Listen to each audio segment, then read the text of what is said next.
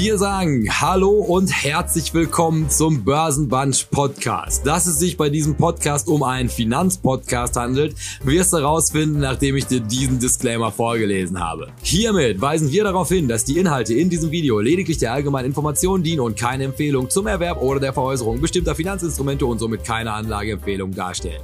Die Protagonisten, Gäste oder Chat-Teilnehmer können nicht einschätzen, inwiefern die im Video besprochenen Finanzinstrumente ihren Anlagezielen, ihrer Risikobereitschaft und ihrer Verlusttragfähigkeit entsprechen. Wer also auf Basis von Informationen in diesem Podcast individuelle Anlageentscheidungen trifft, trifft diese ausschließlich auf eigene Verantwortung und eigene Gefahr.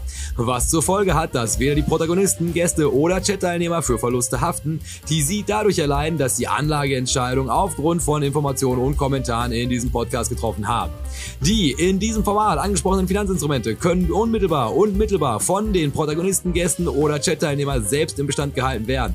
Hierdurch ergeben sich mögliche Interessenkonflikte, weil diese von altweiligen Resultaten Kursentwicklung profitieren könnten. Wir wünschen Ihnen viel Spaß mit dem nun folgenden Programm. Herzlichst Ihr Börsenbunch. Und dann noch schnell der Hinweis, das hier ist Teil 2 von einer zweiteiligen Folge. Sprich, solltest du Teil 1 noch nicht gehört haben, guckst du einfach hier drunter, da findest du den ersten Teil. Ist auf jeden Fall wertvoll für den Kontext. Ansonsten viel Spaß. Und dann sagen wir Hallo und herzlich willkommen zurück zum zweiten Teil von unserer großen Putting the Pieces Back Together, glaube ich. Haben wir die genannt. Und in der letzten Folge haben wir ja relativ eindrucksvoll dargestellt, dass Inflation vielleicht doch nicht so sticky gewesen ist, wie solche wie ich das halt immer gerne glauben, sondern dass dieses Team Transitory allem Anschein nach gar nicht mal so viel schlechte und vor allem halt auch mit validen Daten quantifizierbare Daten jetzt auftreiben konnten, um zu beweisen, dass Inflation tatsächlich nur vorübergegangen sein könnten. Und das wäre jetzt natürlich meine Frage an euch. Was macht ihr aus diesen Zahlen? Wir reiben uns die Augen und wundern uns. ja, muss ich dazu sagen, mich hat das auch geschockt. Ich hatte auch gedacht, es wäre viel schlimmer. Es ist im Redeschwall untergegangen, also irgendwie. Du hast, hast jetzt so massiert äh, mit, mit hochwissenschaftlichen Daten operiert, das war mir gar nicht so, äh, auf das war man noch nicht gefasst. Ja. Und du hast ja einen Wissensvorsprung gehabt, das ist ja ein Fies. Das war ja Exklusivwissen von dir. Äh, ich, aber ich habe mal eine Frage. Das ist also jemand, der für die FED arbeitet oder bei der FED? Der Herr Shapiro. Also für oder was? Also der arbeitet. Also, äh, also wer ist denn der Auftraggeber dieser, dieser Studie? Aha. Cui bono. So. Sherlock. Ich glaube, der Mann ist schon bei der FED. Also ist jetzt kein, ja. keiner, der, der äh, beauftragt wurde. Okay. So habe ich das verstanden. Wie heißt er mit Vornamen? Ähm, Adam. Adam. Adam. Adam. Shapiro. Ja. Adam Shapiro. Wiki, Adam Shapiro. Okay. Aber, San, Francisco, ne? San Francisco. Ja. Aber man muss ja dazu sagen, also von Doch, dem stammt ich, ich, ich war ja noch nicht fertig. Ähm, ähm, ähm, also, das Ganze klingt ja irgendwie nice. ne?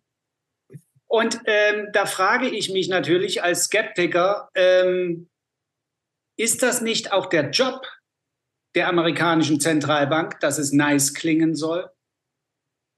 Will man nicht nach zwei Jahren äh, äh, Gehirnfasching ähm, ein, ein, ein bisschen Beruhigung in die, in die, ich meine, nächstes Jahr ist Wahl. Ja? Ich habe euch doch erzählt, was in dem Peter Thiel Buch steht. Die Leute planen so weit voraus, da sind wir noch im Bett und, und, und rufen nach Kaffee oder ne? ähm, jedenfalls, das, das sind so ausgeschlafene Strategen. Ähm, und nächstes Jahr, glaube ich, ist dann Wahl. Und es ist doch gut. Und also, und, und die, die, die, die Parteien und die Spieler, die positionieren sich jetzt schon massiv das werden wir immer erst hinterher erfahren. Aber da ich das jetzt bei Thiel gelesen habe, über 2016, kann ich mir jetzt ungefähr vorstellen, was gerade passiert. Außerdem gibt es einen wunderbaren Film mit Jessica Chastain, so heißt die, glaube ich, Die Erfindung der Wahrheit. Die spielt eine Lobbyistin im, am Capitol Hill in Washington. Unbedingt gucken. So, und ähm, für mich ist es durchaus eine, eine, Möglichkeit, dass hier ein bisschen äh, Sand in die Augen gestreut wird, aber nicht damit es weh tut, sondern damit ne, die, der Sandmann, der hat immer den, den Sack aufmacht und dann kommt der Sand raus, damit man schläft. Und Wahlvorbereitung, ein bisschen, ein bisschen gute Stimmung machen. Auch das ist möglich. Weil, also ich individuell hätte jetzt ich meine, so schön das auch alles klingen mag, aber also ich wäre jetzt, kann mir nicht vorstellen, also ich meine auch, auch selbst der Housing, also wenn du da jetzt, also wie willst du da jetzt groß drankommen? Also ich meine, Housingmarkt, gut, danke, muss ich nochmal rein. Mieten sollen fallen. Also, Entschuldigung, wie, wie sollen denn Mieten fallen? Das ist ja noch nicht mal in Deutschland möglich und wir sind hier im sozialistischen Paradies. Wie soll denn das in Amerika gehen? Erklär mir das mal. Das ist ein theoretisches Modell, um den Leuten Hoffnung zu vermitteln. Aber das ist doch nicht praxisnah. Na komm, komm, Tino, die Hauspreise, da sind wir ja bei unseren Eigentumswohnungen äh, in Frankfurt, oh, ja. Ne?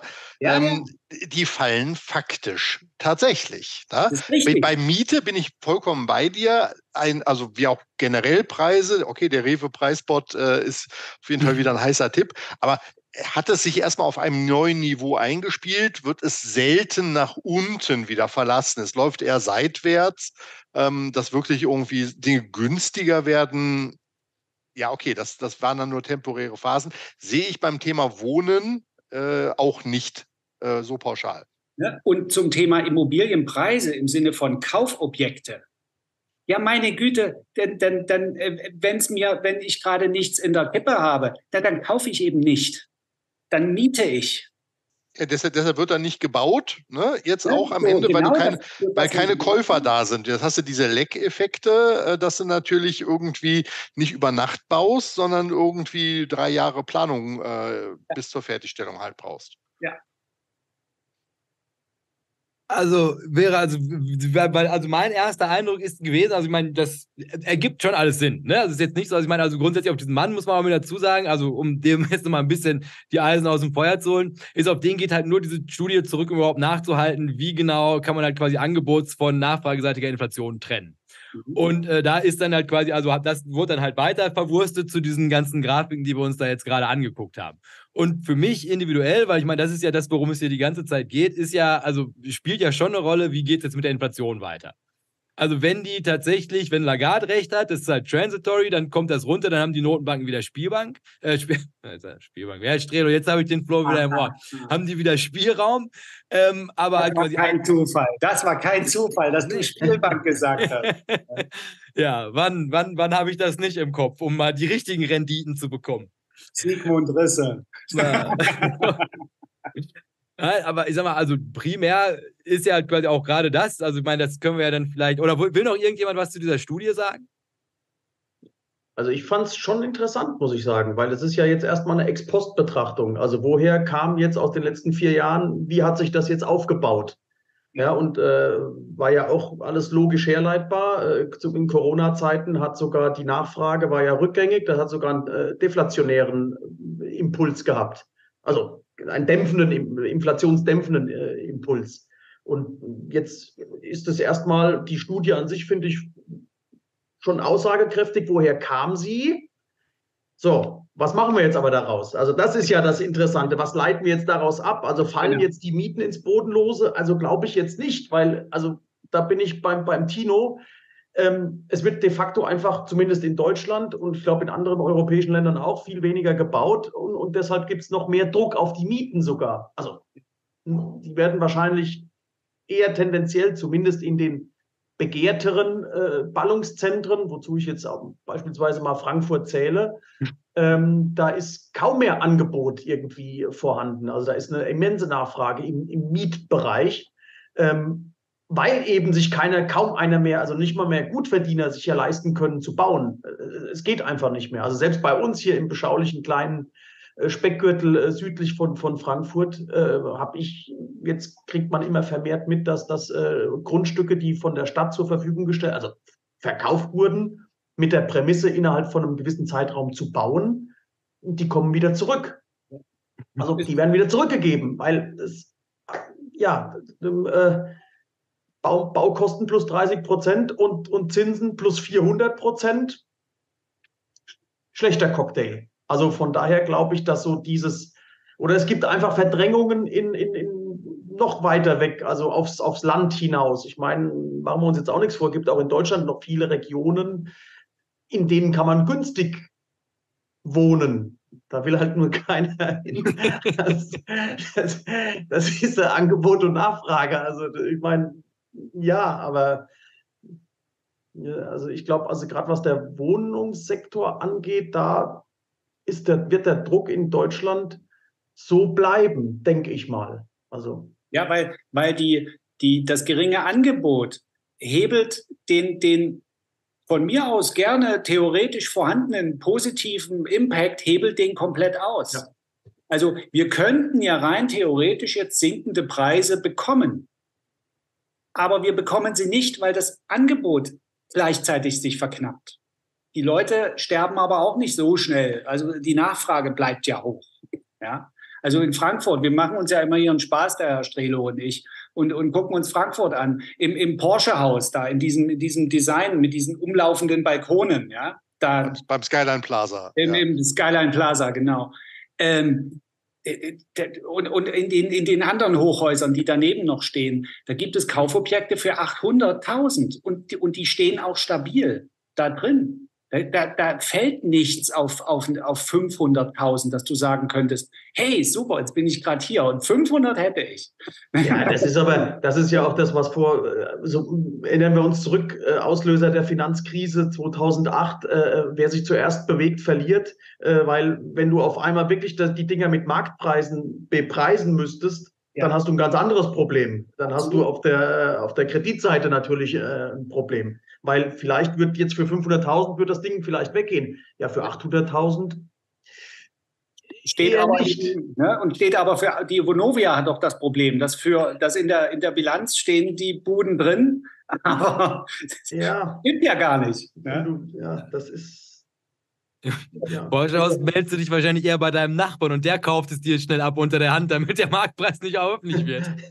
schnell mal unter ja, der nee, Hand. Nee, ich habe ja. hab vier Wohnungen hier in diesem Haus. Warte, ich kaufe die noch mit dazu. Preis spielt keine Rolle. Ja, aber das ist natürlich auch ein Auswuchs der, der letzten vier, fünf Jahre, die, die ja ganz extrem dann waren in, im Immobiliensektor. Also das ist ja, es konnte ja gar nicht schnell genug gebaut werden und, und die, die Objekte waren ja schon, also man selbst hier, nochmal bin ich bei uns im, im Dorf quasi, äh, da steht, da hängen mittlerweile schon wieder zu verkaufen Schilder dran. Äh, das habe ich in den letzten zehn Jahren nicht gesehen, also an, an irgendwelchen Objekten. Also da gab es nichts zu verkaufen. Also, Oder es ging sofort weg. Also, ja, ne? also, also es, es kam nicht, nie wirklich auf den Markt. Genau, ne? genau. Ja. Und, also, und eine Sache, eine Sache würde ich noch mit reinbringen, die so ein bisschen hinten runtergefallen ist.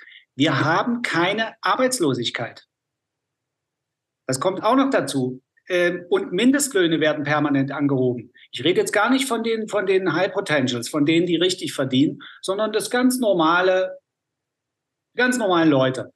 Ähm, irgendwie kommen sie ja klar. Ja, also es, es, es, es gibt nicht dieses große Desaster und das bedeutet, es gibt keine, keinen Grund dafür, warum Preise fallen sollen.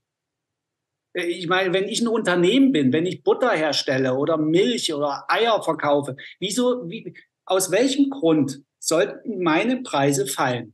Meine Lohnkosten sind gestiegen, steigen weiter, die werden auch gewerkschaftlich so organisiert. Selbst in Amerika wird ja gestreikt und, und da gibt es Gewerkschaften, das war mir ganz neu. Aber die Barkeeper steigen, streiken dort gerade. Ja. Las Vegas, da brauchst du jetzt gar nicht hin, ne? da kriegst du keinen Cocktail. ja, schlimm. Uh. Zustände, ja. So, und ähm, ähm, die, die, die, die Inflation hat also, also diese, dieses Schreckgespenst auch, diese, diese Wahrnehmung, diese Psychologie, die da wirkt, die hat auch dazu geführt, dass Leute sagen, ich komme so nicht mehr klar. Das ist natürlich auch so ein, so ein Massenherdentrieb, äh, so ein Massenphänomen. Ähm, die waren ja nicht alle auf einmal pleite. Trotzdem stimmen sie alle in den Chor ein dann werden auch äh, Löhne erhöht und der Druck bleibt damit auf den Preisen von Dienstleistungen und Produkten. Ich sehe keinen Grund für einen Rückgang.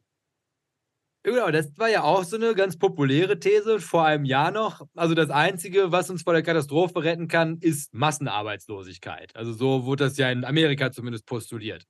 Und auch da wäre ich also absolut bei dir, dass ich halt schon sagen würde, also ja, das hält sich gut. Ne? Also ich sag mal, also seit einem Jahr geht man ja eigentlich jeden Tag davon aus, du guckst aufs Telefon und da steht drauf, der Markt ist gecrashed. Und zwar auf die ekligste Art und Weise. Und da, und das ist ja auch hier so ein ewiger, also Evergreen mittlerweile schon, ist, wenn wir uns die Kreditkartenschulden in den USA angucken, ja, also noch finden die natürlich Möglichkeiten, in irgendeiner Form diesen Lebensstil aufrechtzuerhalten. Die Frage ist nur, also kann man auf so großem Fuß leben, wenn du diese Tarifabschütze nicht bekommst, die ja eigentlich dann wieder umgepreist werden müssten, Lohnpreisspirale, oh, oh, oh, oh, oh. Und dann bekommst du natürlich wieder einen engen Arbeitsmarkt, den wir eigentlich die ganze Zeit haben. Und dennoch schlägt sich das so wacker. Und jetzt kommt natürlich hier die San Francisco Fed mit ihrer spannenden Studie wieder dazu und sagt, ja, also das liegt eigentlich alles gar nicht. Eigentlich ist alles ist unverändert gut.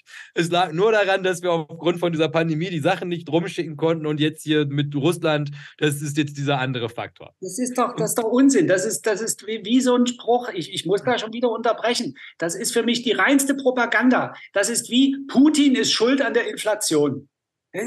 Das ist alles Unsinn. Das ist tatsächlich nur Volksberuhigung. Ja, aber also, also wenn wir jetzt nicht davon ausgehen wollen, dass also diese kompletten, also ich meine, nicht, dass wir das nicht tun wollen, aber halt quasi, dass die kompletten Zahlen von der Europäischen Zentralbank fingiert sind, müsste man schon, also jetzt retrospektiv den, den also wirklich lassen, Putin ist schuld an der Inflation in Europa.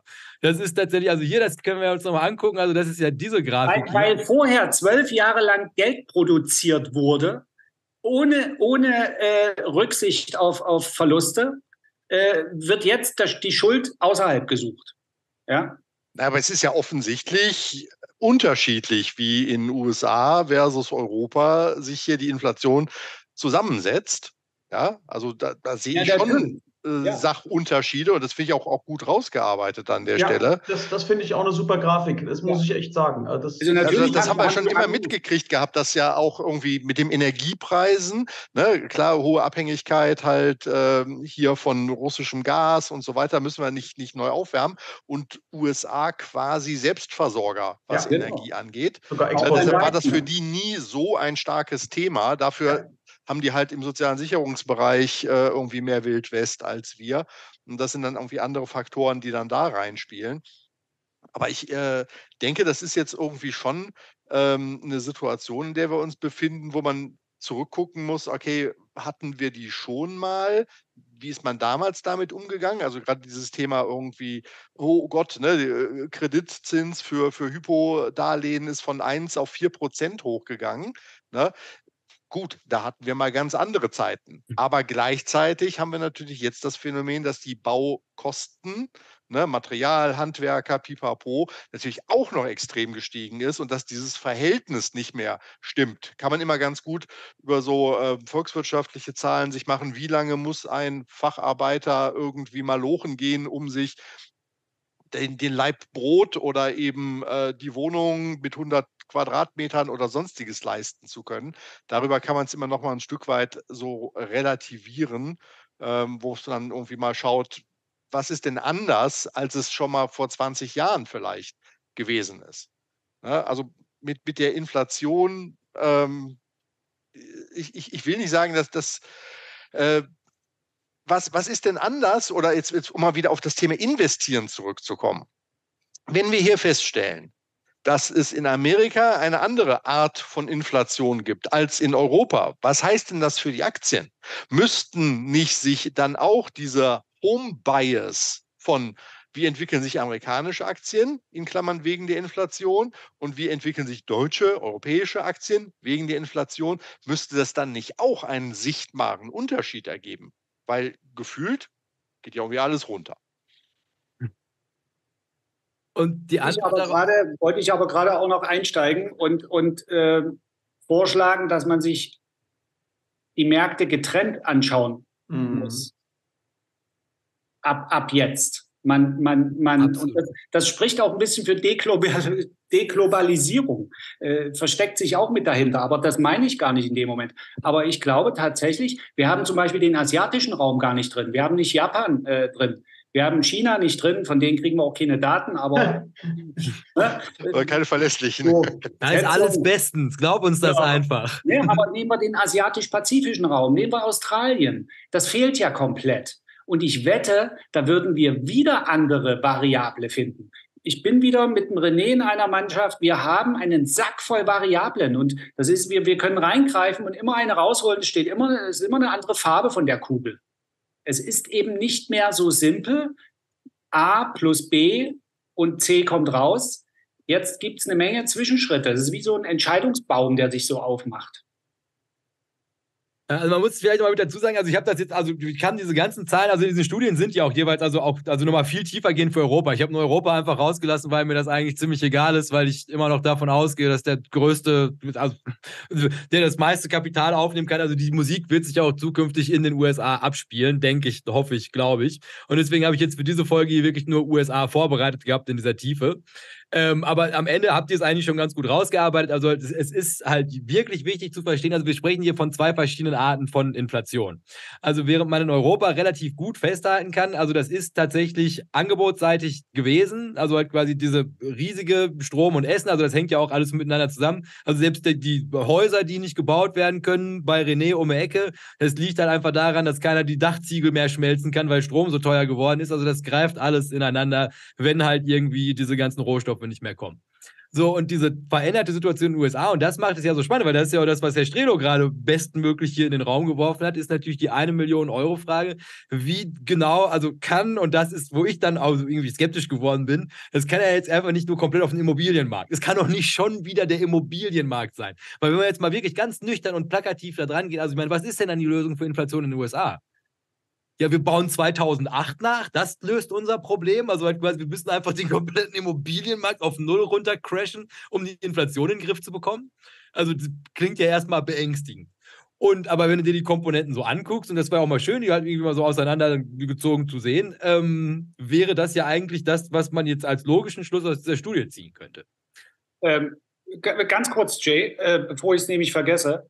Ähm, du sagst gerade, sind wir schon wieder so weit? Wollen wir, ist also der Anteil der, der, der Häuser in, inflationsseitig ist so hoch, dass also wenn Inflation fallen soll, der Häusermarkt ein großer Spieler ist. Ja, okay. so. Ich wollte es nur noch mal. Okay. Wir haben es mal wieder geschafft. Ja, ist ja richtig. Und jetzt erinnern wir uns, jetzt machen wir ein paar Saltos rückwärts und erinnern uns an Howard Marks.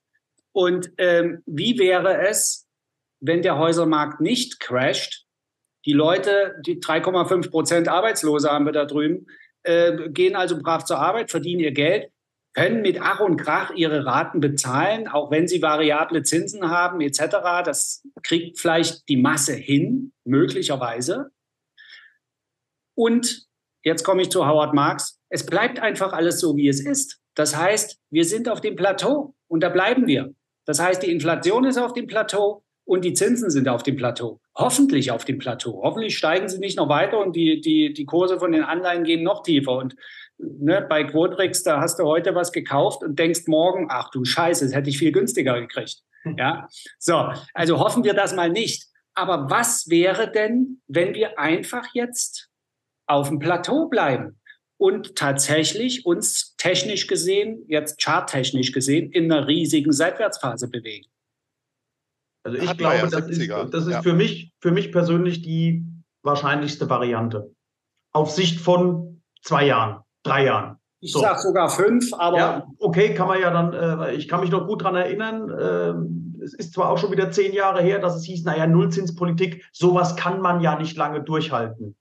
Geht ja gar nicht ja, ging dann doch relativ lange. Also dafür, dass alle Experten gesagt haben und, und, und die Banken noch mit äh, ihre Systeme umprogrammieren mussten, weil Minuszinsen gar nicht vorgesehen waren. Äh, wir haben uns letztens drüber unterhalten, Thomas, äh, dass da dass Negativzinsen, da, da, mussten die Programmierer ran und irgendwie in den Systemen das irgendwie freischalten, dass der Kunde am Ende des Jahres weniger Geld hatte, obwohl er es ja fest angelegt hatte äh, auf Festgeldbasis. Also ähm, es, der Mensch, glaube ich, neigt so ein bisschen dazu, sich Dinge nicht so richtig gut vorstellen zu können. Das ist mit exponentiellem Wachstum so.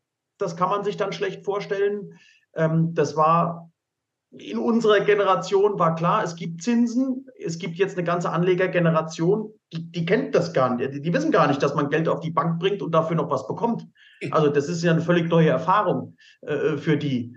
Ähm, und von daher glaube ich, mein persönliches äh, momentan unter allen Variablen, die wir haben und, und äh, wenn ich die da irgendwie befülle, glaube ich auch, dass die Inflation erstmal auf diesem Niveau bleiben wird, Schrägstrich und damit auch die Zinsen wahrscheinlich auf diesem Niveau bleiben werden.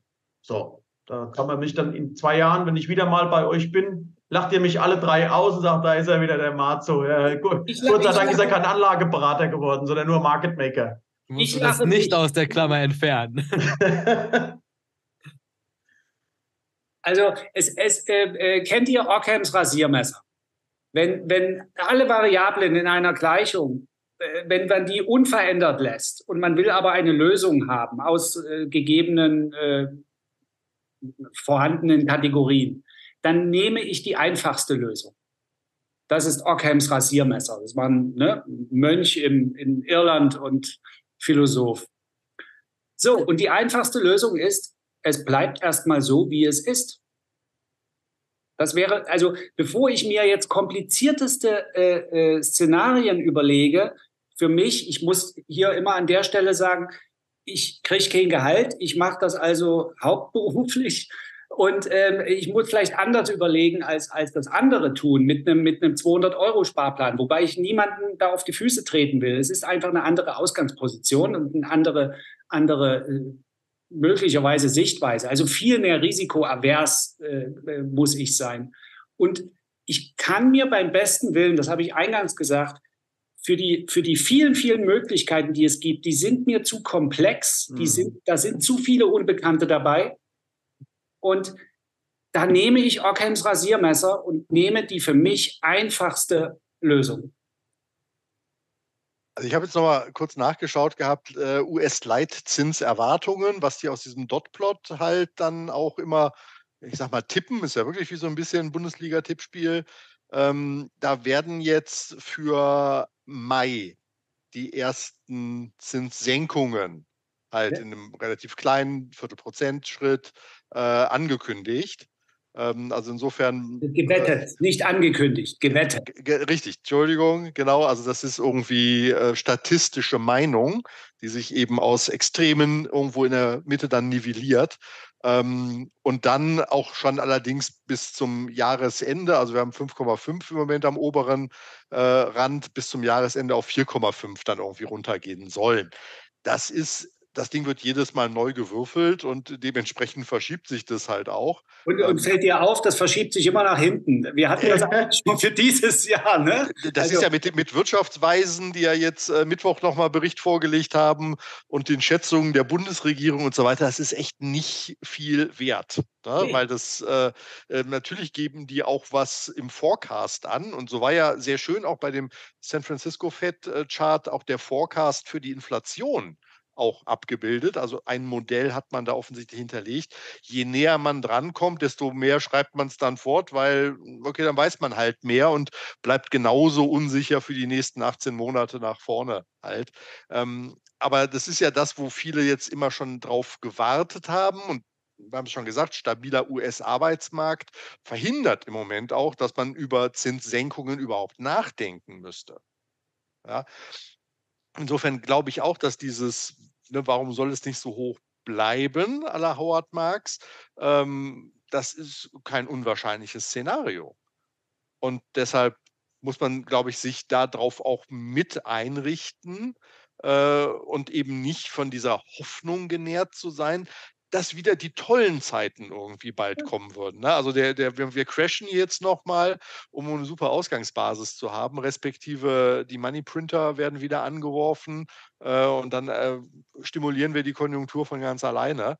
Ähm, Wäre jetzt auch nicht, nicht so mein Bild, aber es ist tatsächlich, wir bewegen uns quasi im Moment mit dem Blick durch die Lupe statt uns mal auf den Hügel äh, zu stellen und irgendwie mal zu schauen, wie es sich halt auf lange Sicht entwickelt.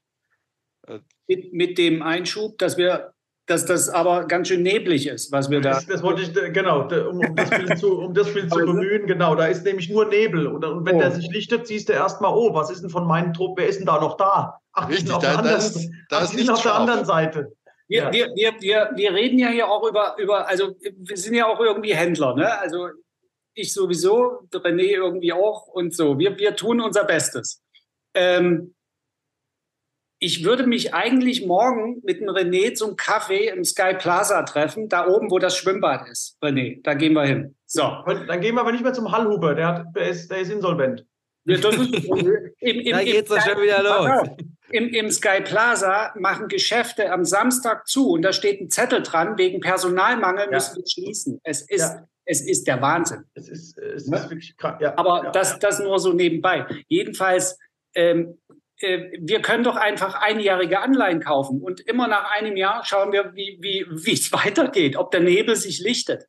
Hey, also, äh, also wir müssen einfach mal über andere, andere, vollkommen andere Dinge nachdenken. Ist in der Tat durchaus eine ganz clevere Idee aus meiner Sicht, weil hey, wer weiß, nochmal, also es werden auch ganz, ganz, je länger die Zinsen so, so weit oben bleiben, umso mehr von den Zombie-Firmen, äh, die, die alle super Geschäftsmodelle haben, aber noch nie ein Euro verdient haben, äh, werden, werden auch dann irgendwie per, per Bleikugel äh, erledigt werden, äh, in Form einer, einer inflationären Dosis. Äh, hier, WeWork, ja, we work, ja. we work gar, gar, nichts mehr. We don't work. Also sieben, ja. 47 Milliarden wert, glaube ich, äh, als erfolgreichste äh, Start-up äh, der, der Geschichte. Ja. Und jetzt, ja. Äh, also ich glaub, Zu heute sind sie gedelistet worden, glaube ich, dann in, äh, in Deutschland, weil, ja nichts ja, mehr wert. Geld ist etwas wert und ich bekomme Geld jetzt nicht mehr einfach so in der Kneipe, wenn ich da mit meiner Mütze stehe und erzähle von irgendeiner tollen Idee, die ich habe. Da kommt keiner und, und sagt, hier Junge, mach mal, leg los. Ne? Ja. Der Gegenwert von Zeit. Ganz tolles Buch, kann ich wirklich nur wärmstens empfehlen.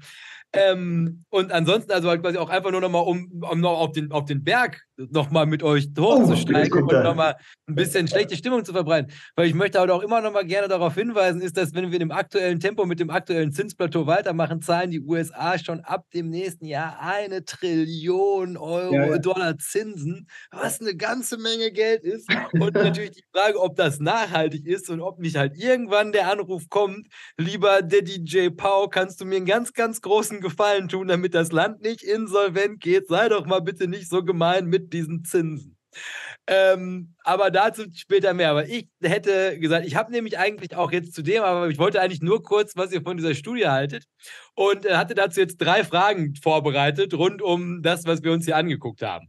Und ich glaube, also die Eins, wie stabil ist diese Situation? Ich glaube, da ist genug zu gesagt mit der nebligen Situation, also mit dem nebligen Ausblick. Da glaube ich, das hilft uns jetzt erstmal, können wir viel darüber fachsimpeln. Aber ich glaube, hilft uns sehr. Das hilft uns wirklich richtig dolle. Ja. das ist, dass wir nichts sehen. Ja, ja, gut. Aber ich sag mal, die, die Frage ist ja, und das ist jetzt die erste konkrete, die ich hier mal reinwerfen möchte. Die zweite könnt ihr euch dann auch schon mal merken. Ist, ist der 5% Yield jetzt der Yield aller Yields? Und das möchte ich auch so gecoint haben als ein Jakob Risse-Satz, falls es gewesen ist. Und der zweite wäre jetzt natürlich, hilft all das in irgendeiner Form dem Average Joe in den USA. Also, weil für mich individuell stellt sich ja jetzt eigentlich schon die Frage, also bevor wir uns dann gleich vielleicht noch zumindest, also da können wir es noch mal so anschneiden, was ich für den Gesamtmarkt als Ausblick mitgebracht habe. Auch dazu ließen sich, es, es gibt da draußen Ökonomen, die sich dazu hinreißen lassen, zehn Jahresprognosen abzugeben und die können wir uns dann auch nochmal angucken. Was ihr Job ist. Äh, ja. Aber die große Frage ist ja tatsächlich die, und das hier kann man es ja nochmal sagen, ich habe ein drittes Mal nachgeladen bei TLT. Und ähm, könnte jetzt auf jeden Fall, damit ich heute Nacht gut schlafen kann, von euch du ein. vorher sagen. Du musst doch einfach die Frage stellen und dann lass uns doch mal antworten. Ist es ja, denn? dann gib mir mal eine Antwort darauf, Tino. Ja, da macht er hier gleich den Bias, ja. ja, als ob du nicht gewusst hättest, dass ich ja, da mittlerweile mit einem ordentlichen Commitment in der Kreide stehe. Da kenne ich ganz andere Leute, die haben schon 20 Mal nachgekauft. Und die grüßen wir auch. Nach Karlsruhe. Ja. Ja. Ja, was sagt denn der Händler, René? Was sagst du? Wozu genau? Wie lautet die konkrete Frage? 5 Prozent. Auf gute oder Staatsanleihen? Ist es ein Kauf oder ist es, ist es ein, ein Wait, ein, ein Pending? Eine Pending Order. Bitte. Also 5% Yield ist natürlich, ist schon. Es, es klingt verlockend.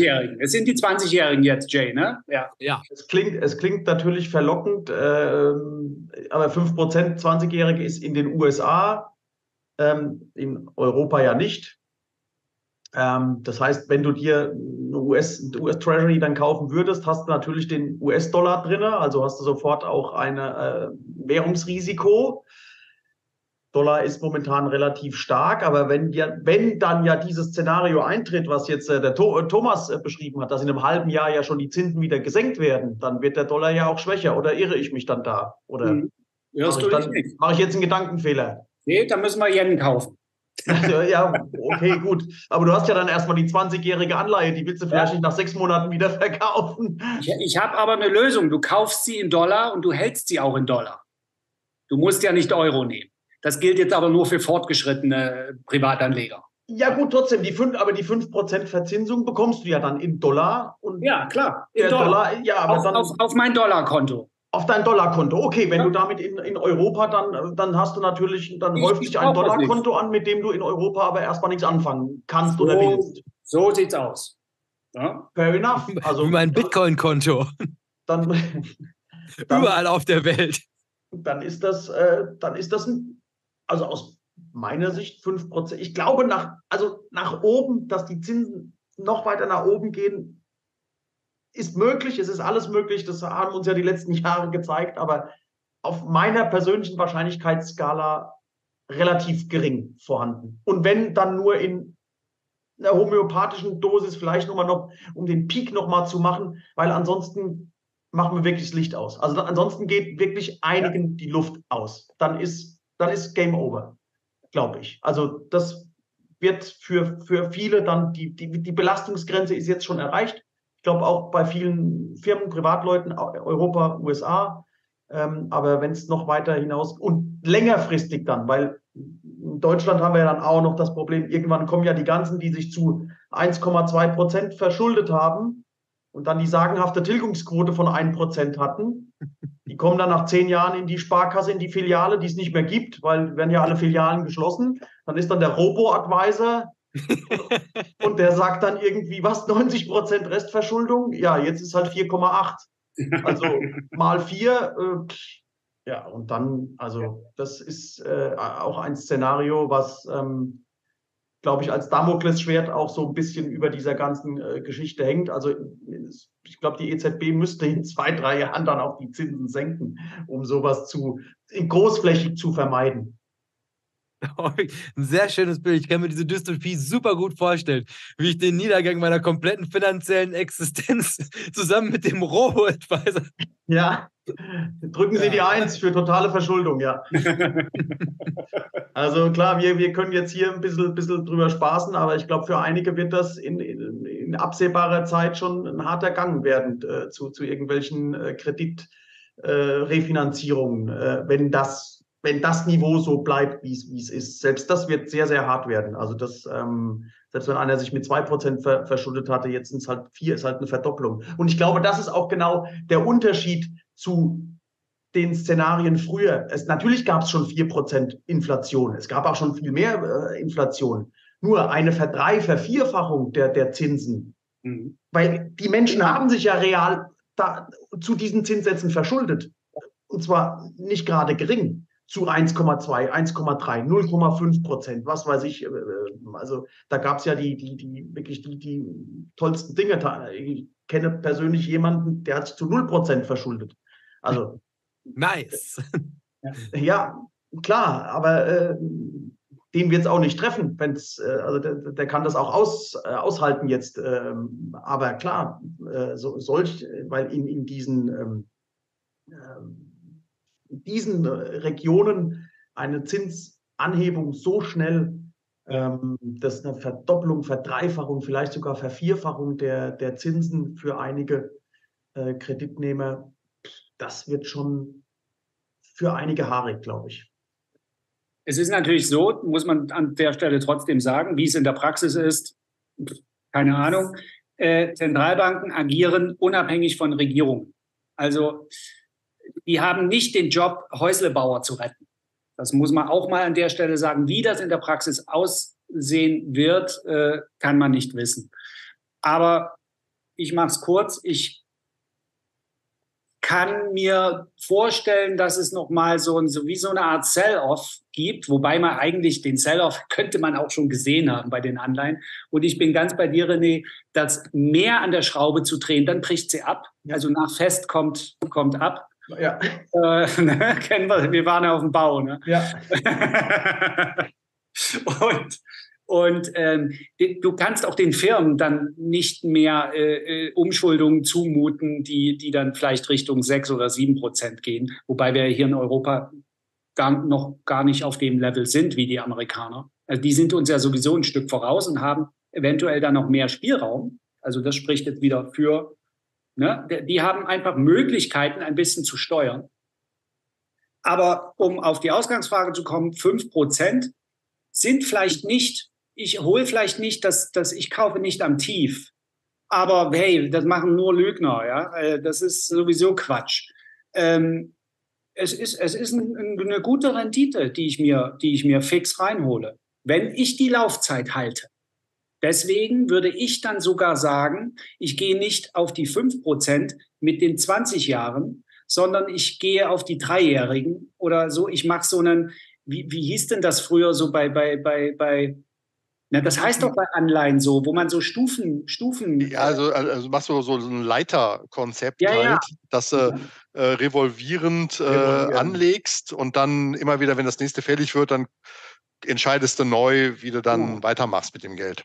Weil natürlich ist die Kohle, wenn, wenn ich die, die halbwegs bei einem guten, guten äh, Rating, wenn ich die 100% Rückzahlungsquote haben will am Ende der Laufzeit, dann äh, würde ich mich jetzt nicht zu weit aus dem Fenster lehnen. Einfach insgesamt ist die Welt so instabil, dass ich mir nicht vorstellen kann, ich persönlich, mir jetzt eine Zehnjährige reinzulegen, auch die Haupt, das, mein Kapital da reinzuballern, komplett, und zu sagen, dann gehe ich jetzt fischen, ne, Jesse Livermore mäßig, äh, weil in zehn Jahren kann sonst was passieren. Ich will also durchaus Zugriff haben auf meine Munition und ähm, ähm, weil ich nicht wissen kann, wofür. Ne? Vielleicht ist im Porsche-Haus eine Wohnung frei, kann ja keiner wissen.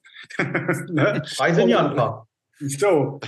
Und weil René ausziehen muss, weil er nur mit 1% getilgt hat. genau. Seine kleine Stadtwohnung.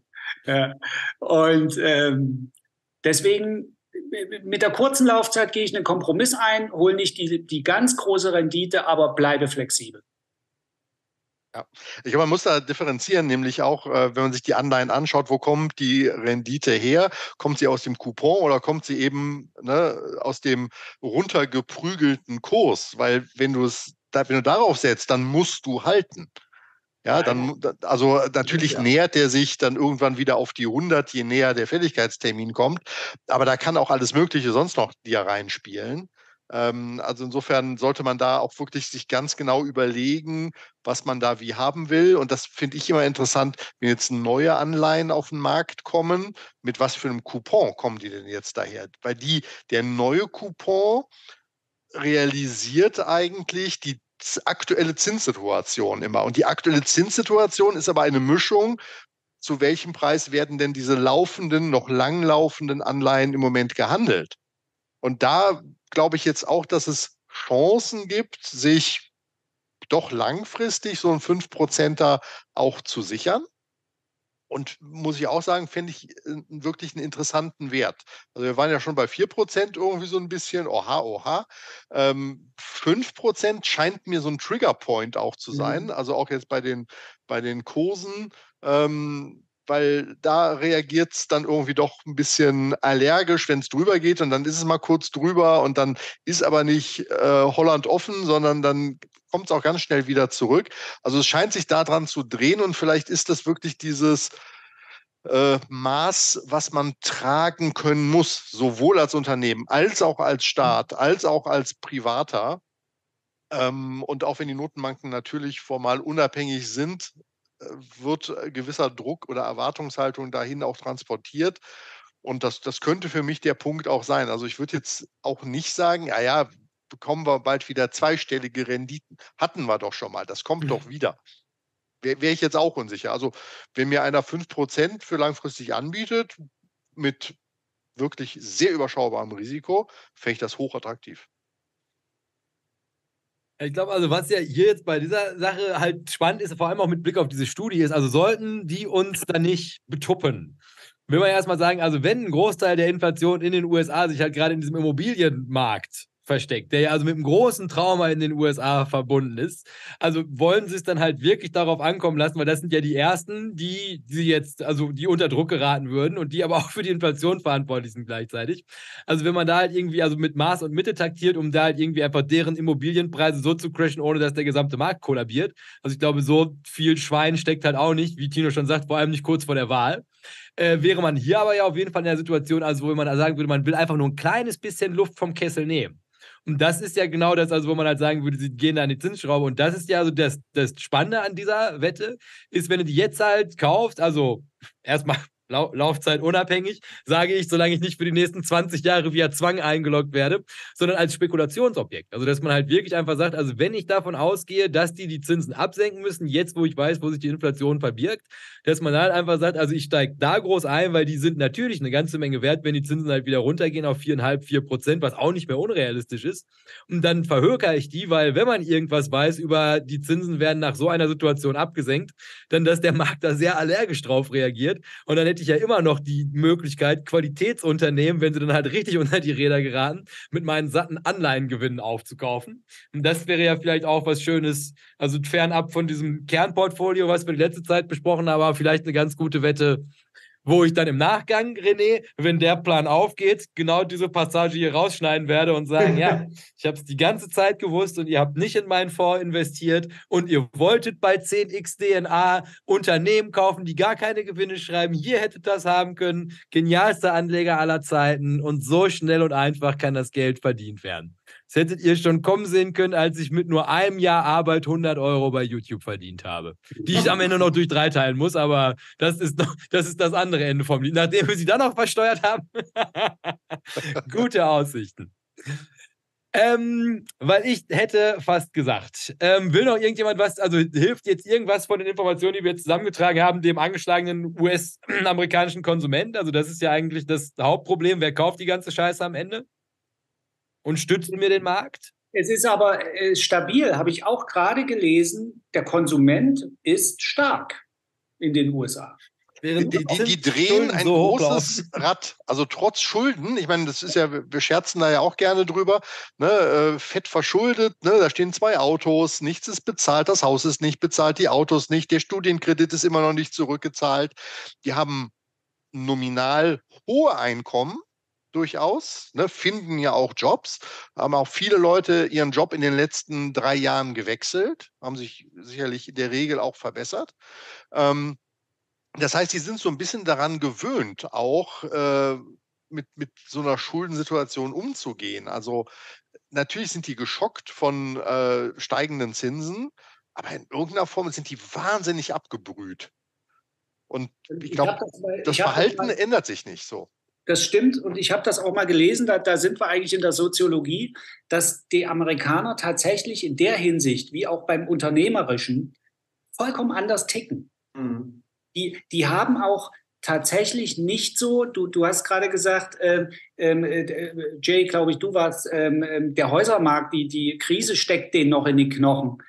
Da hätte ich eigentlich gleich dazwischen grätschen können und sage, nö, also nur ein paar, die es ganz böse erwischt hat und die mental nicht so, äh, äh, nicht so stark sind wie der Durchschnittsamerikaner, von dem du ja gerade sprichst.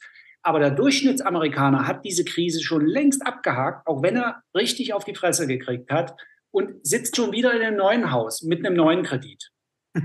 Da sitzt er in einer Zeltstadt, an der Bay Area. Nee, eben nicht. Ähm, ähm, guck dir doch das Land an mach doch die Kamera auf. Heute ist doch alles möglich. Es gibt keine Zeltstädte, wo Millionen von Amerikanern hausen und von Lebensmittelmarken der Regierung äh, leben. Die gehen zur Arbeit, die Kinder gehen zur Schule. Ähm, es, es ist ein ganz normales Leben. Ich glaube, wir Deutschen, wir haben da, äh, äh, wir wollen immer noch die, die am deutschen Wesen soll die Welt genesen. Äh, wir haben eine Vorstellung, dass die, dass die, all, dass die Quatsch machen da drüben und nicht wissen, was sie tun. Drehen wir doch die Sache einfach mal um, sagen uns, dass wir im Kopf von mir aus gern diesen Bias haben, aber wir lassen doch mal so weit äh, uns selber das Denken zu und sagen, was ist, wenn wir falsch liegen? Wenn die ihr Leben eigentlich ganz gut im Griff haben und damit auch die Wirtschaft und damit auch ihren Enthusiasmus und ihren, ihre, ihre, ihre, ihre Ärmelhoch-Mentalität, äh, das, das ist offenbar so. Ja, es ist hier eben nicht so. Wenn hier, ich packe dann gern immer diese Umfrage aus, wenn hier im Land 75 Prozent der Abiturienten auf die Frage, was sie sich beruflich vorstellen, sagen, sie möchten in den Staatsdienst, dann ist das eine ganz andere Situation als in den amerikanischen Universitäten. Die wollen gründen. Ja, also, also ich glaube, also diese ganz generelle Perspektive auf den Amerikaner als solches, also kann gut sein, dass mein Bild da getrübt ist. Also ich sag mal, dass die mehr Hands-on-Mentalität haben, gar keine Frage. Und also, dass das bei uns hier also alles sehr viel verklausulierter und halt, wie gerade beschrieben, also auch in den Hierarchien des Staatsdienstes gut eingeordnet ist. Frage ist natürlich nur, also, also ist das halt wirklich also die bessere Lösung für das Problem? Weil also ich, wenn ich sage, also das steckt denen halt noch in den Knochen, würde ich halt schon davon ausgehen. Ist also, ich meine, das ist ja, also muss man auch dazu sagen, das ist ja ein Staatstrauma. Also, ich meine, das ist ja quasi, muss man immer dazu sagen. Also, man sagt natürlich immer gerne, ah, es ist 9-11 und schlimmer wird es nicht. Aber wenn du die Leute tatsächlich, und deswegen habe ich das ja auch als den Average Joe hier beschrieben, ist, das ist natürlich ein einschneidendes Erlebnis. Also wenn du innerhalb von zwei Dekaden alles verlierst und da, das ist natürlich auch mal dazu sagen, dass das überhaupt möglich ist. Also halt, das ist ja nicht, du fliegst aus deinem Haus und wirst vom Sozialnetz aufgefangen, sondern du stehst halt mit deinen Koffern vor der Tür und dann wohnst du im Auto. Und dann geht es halt weiter, dass halt fährst mit dem Auto von deinem Haus weg und dann kommt irgendjemand und nimmt dir das Auto auch noch ab und dann hast du nur noch deine Koffer. Und klar, das, wie, das, sowas wirst du nicht los. Und egal, wie optimistisch du bist. Ne? Und ich glaube, deswegen ist also, wenn du halt einfach nur, und deswegen finde ich, also denke ich, ist der Wahlkampf hier spielt auch eine ganz entscheidende Rolle, ist den Leuten das anzudrohen. Also sowas ein zweites Mal zu machen. Natürlich bekrabbeln die sich auch wieder. Aber du wirst natürlich nie, also wenn du mich in meinem Leben irgendwann, und der Mensch steckt viel weg, aber wenn du mich in eine Situation bringst, wo du mich aus meinem Haus entmietest, damit die Schweine von der Deutschen Bank das einfach verrotten lassen können, während ich davor stehe, und mir dann nimmst du mir noch mein Auto weg und ich muss mit meinen drei Kindern im Wald leben. Das ist nicht cool. Und ich glaube, das wird uns auch nicht so einfach ab. Das, das glaube ich, also das ist ich würde, gerne, ich würde gerne an der Stelle mal Statistiken und verlässliche Daten haben, wie viele Millionen US-Amerikaner äh, zurzeit homeless sind und am Straßenrand sitzen und nach Orangen betteln. Das würde ich gern mal wissen, damit wir hier weiterreden können. Was du beschreibst, sind von mir aus Einzelfälle und die gibt es überall. Hier gibt es auch Leute, die liegen auf der Straße. In Frankfurt ist mir das auch passiert. Da habe ich die Beifahrertür nicht aufbekommen, weil da lag einer. Ja, in der, in der, in der Nidderstraße. Das war ich. Ja, okay, in der Nidderstraße, da ist auch Fentanyl ja. im Spiel. Also. Oh, in welcher Straße? Nidderstraße. In der Nidder. Dino. Was ja. machst du denn in der Nidderstraße? Soziologe. Ja, nee. der, der hat vom, vom, Diamond Club in der Moselstraße keinen Parkplatz gekriegt. Nee. Es, es, gibt die gute Nidderstraße und die schlechte Nidderstraße. Es gibt nur eine Nidderstraße. Ja, ich weiß. Eine auch, Niederstraße. Ich weiß, aber die teilt sich doch schon. Äh, mir wurde gesagt, es gibt so die und die. Ja? Yin und Yang. Also äh, äh, äh zurück äh, zum Thema. Äh, ich möchte mal gerne wissen, wie viel Millionen Amerikaner heute wohnungsobdachlos sind und, und irgendwie von Almosen leben, weil es ja auch kein Sozialsystem dort drüben gibt. Der Thomas schaut schon. Ja, finde ich aber gerade nicht. Volles, volles Vertrauen herstellen. Ansonsten der Chat kann uns das bestimmt rausfinden. Ja, ich glaube aber also ganz grundsätzlich einfach nur, also mit, mit dem, worüber wir hier überhaupt auch verhandeln, ist also, wer spannend ist ja eigentlich nur, also das Inflation getrieben durch die Komponente Immobilien und ich glaube, deswegen würde ich sagen, da kannst du jetzt nicht mit der Brechstange rangehen. Und ob das jetzt mit dem staatlichen Traum ist oder ob man halt einfach sagt, das ist einfach so, aus, aus menschlichen Gesichtspunkten, dass man einfach sagt, es ist halt nicht cool, die Leute halt einfach irgendwie rauszufegen. Und ich meine, das passiert ja eh gerade schon. Aber es scheint ja auch der Lauf der Dinge zu sein, wenn du halt an diese Inflation rankommen möchtest. Ne? Also Je nachdem, wie so, belastbar diese Daten wir, wir, wir müssen uns auch mal entscheiden, ob wir eine politische Diskussion führen oder ob wir über die Märkte sprechen. Und ähm, was du gerade sagst, ist genau das Szenario, was, was der René und ich gerade äh, so ein bisschen äh, äh, bevorzugen, dass, dass da wird nichts kaputt gemacht ein Jahr vor einer Wahl. Niemand wird da vorsätzlich einen Markt zerstören, der so groß ist wie der Wohnungsmarkt und Millionen von obdachlosen Menschen, die für hier, kennt ihr Früchte des Zorns von John Steinbeck, das Buch, äh, die dann hier von, von, von Oklahoma nach Kalifornien gehen, weil dort gibt es noch Jobs in der, äh, auf den Obstplantagen. Das ist, kannst du abhaken. Das wird nicht passieren aus gesellschaftspolitischen Gründen. Und deswegen aber, und jetzt komme ich zum Händlertum, werden Preise nicht fallen und Mieten auch nicht. Da wird kein Markt zerstört. Da crasht gar nichts. Aber ist das nicht das, was ich die ganze Zeit sage? Ja, deswegen bleiben wir auf dem Plateau. Das ist doch jetzt unsere Schlussfolgerung. Wir reden doch hier mal, wir wollen doch auch mal über praktische Dinge sprechen. Nee, aber das ist ja, aber ja? ich sage, also das, das Plateau setzt die doch also zunehmend unter Druck. Das heißt also, du musst mit den Zinsen, du musst oh. dem entgegenkommen, dem Häuslebauer. Das heißt also quasi, sind die 5%, das ist ja die Ausgangsfrage, Yield aller Yields, also würde ich schon sagen, also viel höher kannst du damit nicht gehen, weil dann gerät dieser Markt unter Druck und der halt quasi den Leuten, der brauchst du das Fingerspitzengefühl. Ja, aber davon reden wir doch schon eine halbe Stunde, dass wir jetzt auf diesem Plateau bleiben. Ja, oder halt marginal sinken. Ich habe es schon vor einer halben Stunde gesagt, Jay.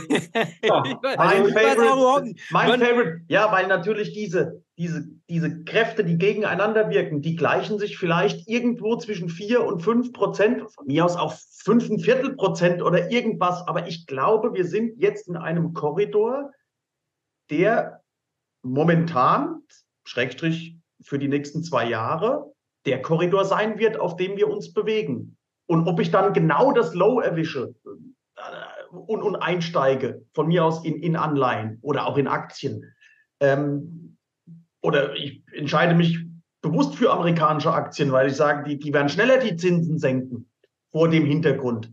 Aber äh, ich glaube schon, dass diese, diese äh, Zinsthematik jetzt gefangen ist in, in diesem Bereich. Das ist meine Überzeugung, da kann, kannst du auch gerne auch wieder ausschneiden und in zwei Jahren vorspielen, Marzo wieder falsch gelegen. Wir sind jetzt bei 8% oder bei 9%. Nur dann sage ich dir, dann muss man ernsthaft sich über Gold und äh, Südamerika unterhalten, weil äh, mit 8%, äh, also dann, dann machen wir das Buch zu. Da brauchst du gar keine Aktien mehr haben, dann lache ich nämlich mit meinem Cash. Ja. Ja, oder ob du dann noch lachst mit, mit Cash. Naja, aber zumindest bin ich nicht tot. Ja, ja, also, also das, weil dann, dann reden wir über andere ich weiß. Ereignisse, die dann, ja. ne, weil dann hast du wieder diese Situation mit, mit dem von dir beschriebenen, vielleicht so ein bisschen Schreckensszenario hier, Homeless, drei Millionen, vier Millionen, war ja 2008. Ich meine, da haben schon einige ihre Häuser verloren, waren jetzt auch nicht nur Einzelfälle. Absolut. Aber offensichtlich berappeln sich die äh, Amerikaner lieber oder, oder schneller auch als die, äh, als die Europäer ein bisschen. Liegt vielleicht auch in der Mentalität dann ähm, drin, ja.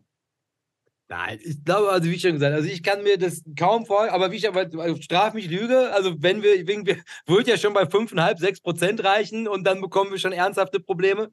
Und ich denke mal, also wenn wir die 9 Prozent haben, dann können wir uns von den USA verabschieden, aber das ist nochmal eine Geschichte für einen anderen Tag. Wir sind erstmal optimistisch wie die Amerikaner und gehen jetzt mal davon aus, also ich für meinen Teil, und das ist jetzt keiner das komplett abgelehnt, die Theorie, hätte fast gesagt, 5% ist auf jeden Fall schon mal ein ganz adäquater Yield. Und äh, ich hätte jetzt noch, je nachdem, wie die zeitlichen Präferenzen auch gerade bei dir sind, René, also noch also eine Perspektive auf den Markt mit der Perspektive zehn Jahre. Auch sowas konnte man im Internet finden mit also ein paar Annehmen rund um das Marktumfeld und zusammen dann halt quasi, also wie sich verschiedene Teile der Welt mit Blick auf äh, Renditen bis 2034 ergeben würden. Oh. Haben wir noch Zeit für sowas? ja, aber da kann ich dir keine Aussage zu. Also wir, wir, wir haben uns gerade mal, glaube ich, fürs nächste, für die nächsten zwei Jahre irgendwie zu einem Szenario committed. Also wie es also mein Blick ist ja nicht der Marktblick, ist nur der René nicht Benko-Blick. Der hätte sich vielleicht auch anders gedacht, übrigens vor zwei Jahren, äh, der René Benko. Und in Hamburg äh, muss man jetzt auch mal gucken, wie man die Ruine irgendwie wieder äh, oder noch fertigstellt. Äh, das nur, das, das, nur das gucken wir uns an am Wochenende. Ja. ähm, also ich, ich glaube, dass man viel, viel stärker in der, in der nächsten Zukunft auch noch gucken wird auf den Verschuldungsgrad von Unternehmen. Wann werden da äh, An Anschlussfinanzierungen notwendig? Weil auch da steht dann keine eins oder zwei mehr vorm Komma, sondern dann steht eben die fünf, sechs, sieben vorm Komma. Und auch dann kommen einige Geschäfts- Bereiche von großen Unternehmen oder vielleicht sogar ja, das, das ganze Konzept äh, ins Wanken. Und ich glaube, auch da sind diese 5%, 6%, also viel weiter drüber sollte es nicht gehen. Und äh, Augen auf beim Aktienkauf, das gilt sowieso äh, immer. Aber ähm, also Unternehmen mit einer großen Verschuldung vielleicht, vielleicht nicht ganz oben auf die Top-Buy-Liste. Nur ja. Die noch kein Geld verdienen. Und die auch noch kein, ja klar, die auch kein Geld verdienen. Also wo, wo, also landest du am Ende doch wieder bei Apple und Microsoft und was weiß ich was. Aber klar, ich meine, es sind halt auch Cash-Cows. Ja. Aber, auch wieder, aber sollen wir da, pass auf, ich, ich gebe euch mal einmal schnell, also die Annahmen rund um. Also ich, ich mache ganz kurz noch einen Fakteneinwurf. Äh, im, Im Chat kam auch schon eine äh, Statistikzahl hier zu den Wohnungslosen. Äh, können wir separat mal machen. 2022 ähm, äh, 582.000. Ja? ja? Gar nichts. Ja. Ähm, ja, genau, ist ja die Frage, äh, deshalb suchte ich auch gerade mal ähm, eine Quelle noch dazu, wo das irgendwie mal relativiert wird. 340 also, Millionen Amerikaner gibt es. Ja. Ja. Schenkt. Aber äh, an der Stelle jetzt hier habe ich gefunden, Steigerungsrate 11 Prozent, also ein neuer Rekord. Das mhm. ist ein Höchstwert und die Steigerungsrate in einem Jahr jetzt sei 11 Prozent gewesen. Klar. Das ist äh, logischerweise, es ist ein härteres Umfeld. Schnellster Zuwachs seit 2007, da sind wir wieder bei dem ja, Problem Häusermarkt crasht. Ne? Ja. Und ja. vorher betrug das schnellste Wachstum 2,7 Prozent im Jahr 2019. Ja, also und, und, Statistiken generell zu dem Thema sind relativ schwer und immer mit Vorsicht zu genießen. Aber äh, kurzum, so rosig sieht es nicht aus, auch wenn man es vielleicht nicht so plakativ sieht, wie das dann in den Medienbildern drin war, wenn es äh, hieß, mein Haus wurde gestern gerade äh, zwangsgeräumt, weil wird gerade versteigert von der Bank.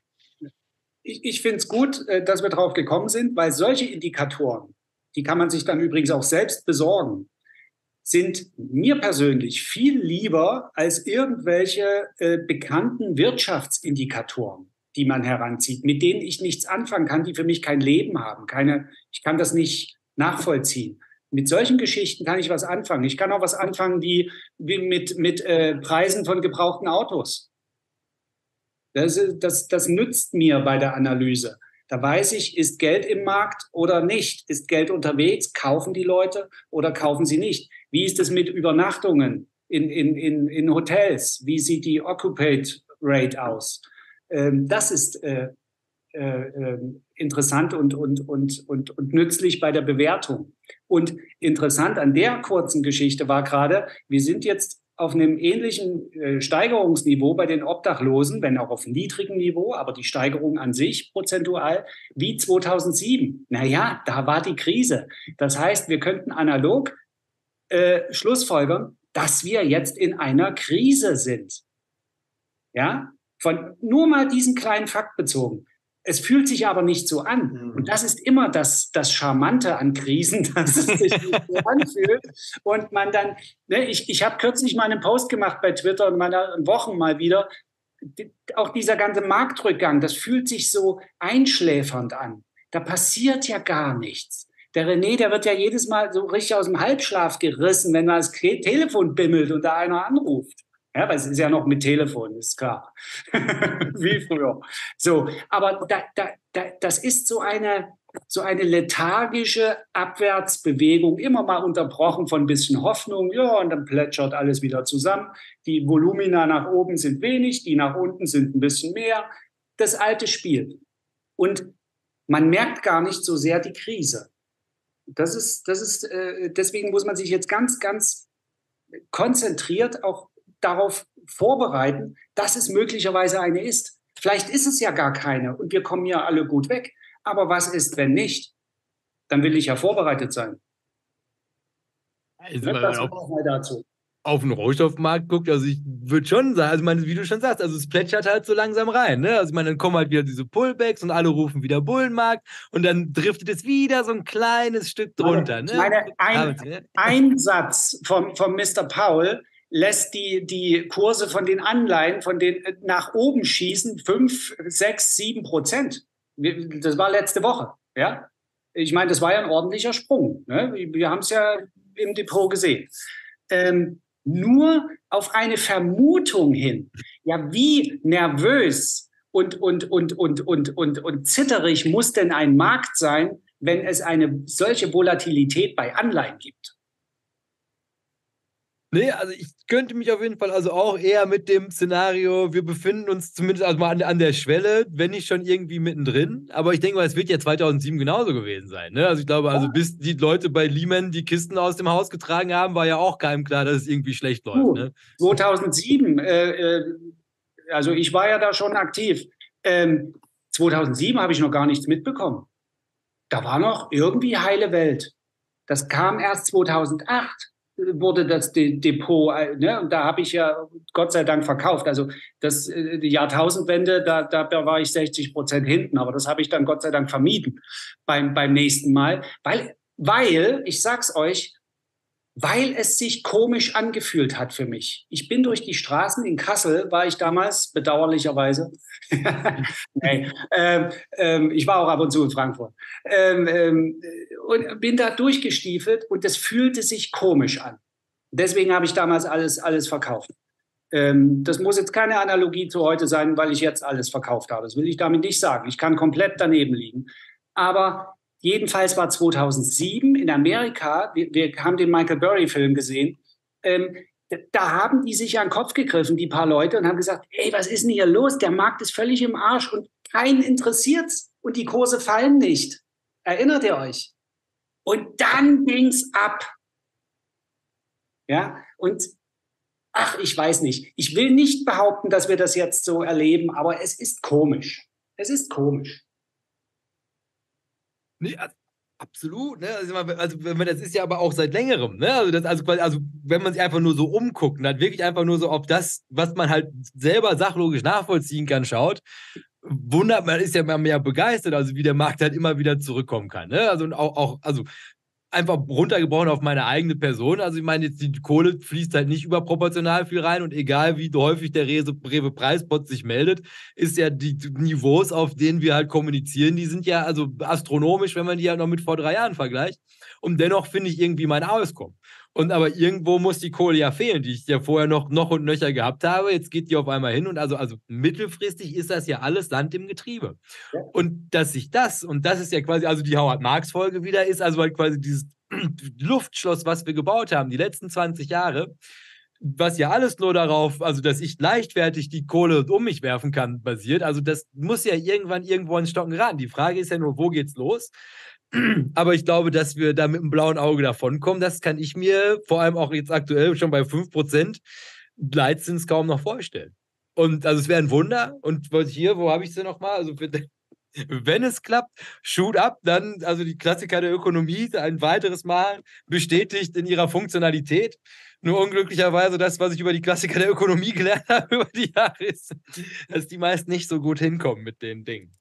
Ähm, aber gut, das für uns auch die Ausgangsfrage, ich glaube, der 5% Yield, also wie ihr schon gesagt habt, ich glaube, man macht nichts verkehrt damit, da zumindest mal einen Fuß ins Wasser zu tippen, weil, also ich glaube, dramatisch viel besser kann er kaum noch werden, ohne dass wirklich was zum Brechen kommt. Aber ich glaube, nach unten ist es auf jeden Fall, also auch gerade mit Perspektive, da steht eine Menge auf dem Spiel, nicht unbedingt unrealistisch, dass nochmal angepasst wird. Ähm, jetzt ist natürlich die Frage, weil jetzt sind wir natürlich massiv hinter alles an Zeit geraten. Ähm, sollen wir, wollt ihr noch Annahmen, die, ich glaube, Charles Schwab trifft, euch einmal schnell angucken mit einem kleinen Blick aufs letzte Jahr und wie sie zu ihren Ergebnissen gekommen sind? Oder sollen wir einfach sagen, wir machen den Chat und. Ja. ja wir machen das das nächste Mal. Ja. Also Charles Schwab, du meinst die Bank. Äh, die, deren ja, die, die, die Annahmen, genau. Ja. Ja, die einzigen, die ich gefunden habe, die bereit gewesen sind, eine Prognose für in zehn Jahren abzugeben. und auch für alle Märkte. Also das ist eigentlich auch ziemlich Wahnsinn, was man im Internet alles so findet, wenn man danach sucht. Auch da musst du dich schon wieder fragen. Nur mal, nur mal so. Ähm, ähm, also ich weiß, dass Charles Schwab auch Probleme mit dem Kundenwachstum hat. Das war ja die erste Direktbank in den USA. Deswegen kennt man die eigentlich unter, unter Händlern äh, so. Und teilweise hatten Leute damals aus Deutschland dort ein Konto, weil es das hier noch nicht gab. Ja, ähm, da hat man bei Charles Schwab ein Konto aufgemacht. Und deswegen gucke ich mir die immer so aus dem Augenwinkel an. Und diese ganze Branche wächst ja auch nicht mehr. Und wenn man dann natürlich, das, also ich mache es kurz, das ist für mich fast schon wieder halbes Marketing, dass man als eine der wenigen Banken es sich traut, eine Zehn-Jahres-Prognose abzugeben in dieser wilden Umgebung, in diesem wilden Kurdistan, durch das wir reiten ne, mit Karl May.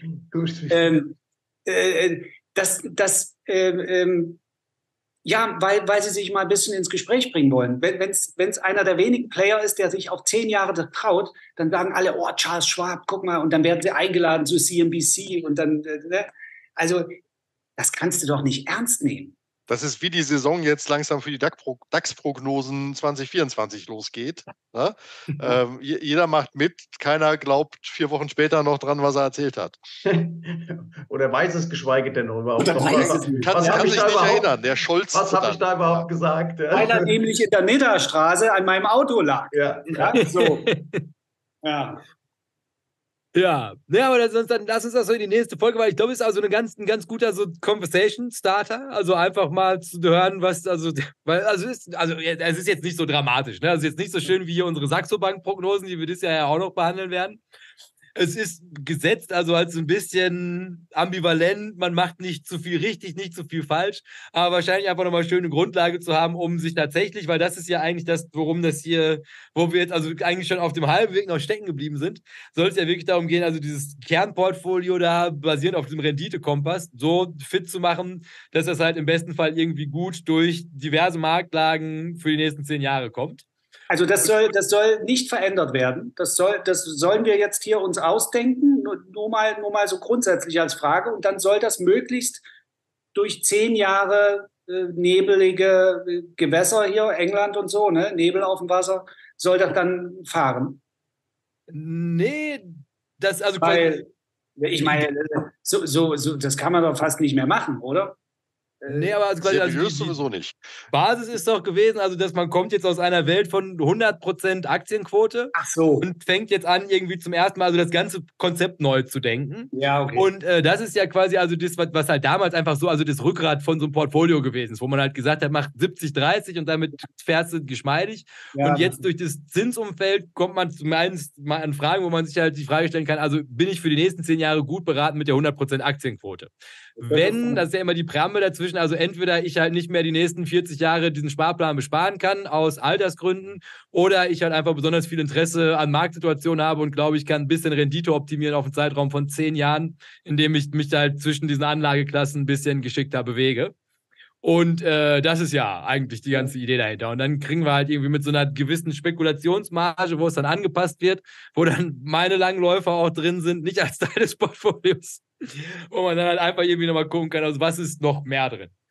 Ja. Ähm, ja, aber, aber das, um es vorwegzunehmen, weil wir gerade dabei sind, was ich auf jeden Fall glaube und glaube ich schon seit einem Jahr äh, regelmäßig erzähle, wir werden lernen müssen, kurzfristiger zu denken und variabler zu denken.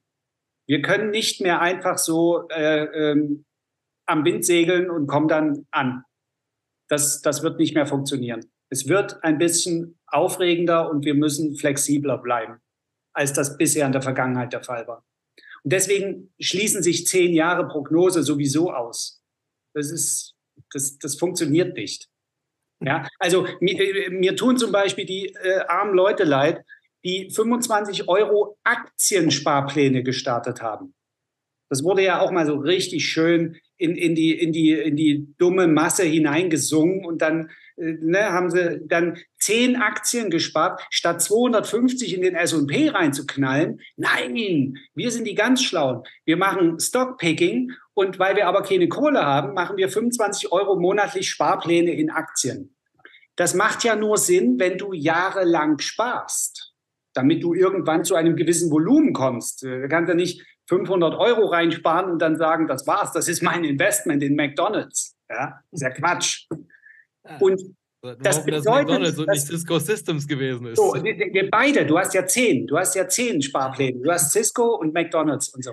Und äh, das zu machen bedeutet ja, dass du dich auf lange Sicht an ein Unternehmen und dessen Geschäftsmodell bindest. Und das in der aktuellen Phase und in dem aktuellen Umfeld und in zehn Jahren, die, also es ist eben einfach vorbei mit der Ruhe. Also das ist doch irgendwie klar ersichtlich. Es ist politisch so, es ist militärisch vorbei, Globalisierung ist vorbei, äh, äh Zollfreiheit äh, äh ist vorbei. Es, es ist ein Paradigmenwechsel. Ich meine, ich habe selber äh, Jahre bald gebraucht, um das zu verstehen, aber es, es ist so, glaube ich. Ja, jetzt habe ich auch. es ist so, glaube ich. Ja, der, ich will mich immer noch selber in Frage stellen, aber ich bin der Meinung, dass diese Linearität, die in allen Bereichen stattgefunden hat, dass die vorbei ist. Ja, aber das, das gehe ich aber auch von aus. Also ich glaube, dass diese ganz fetten Jahre, also halt hier 40 Jahre runter, das Howard Marks Konzept, ich denke, das hält schon auf uns zu. Und dafür, und das ist ja quasi das, was wir machen wir dann in der nächsten Folge jetzt endgültig, also ich glaube, ab 21 brauchen wir gar nicht mehr drüber nachdenken, ähm, sich halt einfach, also zumindest dem mal zu stellen, also was können wir hier auf Autopilot stellen? Und dann quasi also nach hinten raus und wo muss halt diese Flexibilität gegeben sein, beziehungsweise also wo fängt man dann einfach weiter zu taktieren. Aber ich glaube also keiner von uns möchte 100% der kompletten Kapitalmasse auf Jahresbasis irgendwie von links nach rechts bewegen. Also wo können wir uns entlasten und das wäre dann halt quasi die nächste Folge aufbauen auf den mutigen Aussagen von Charles Schwab. Ja, ähm, weil sonst hätte ich gesagt, sollen wir denn dann, kann der Herr Strelo nochmal den Chat verlesen? Und dann kann René, nicht Benko, heute nochmal abschließende Worte hinter eine, die jetzt als komple eine komplette Inflationsfolge dann setzen.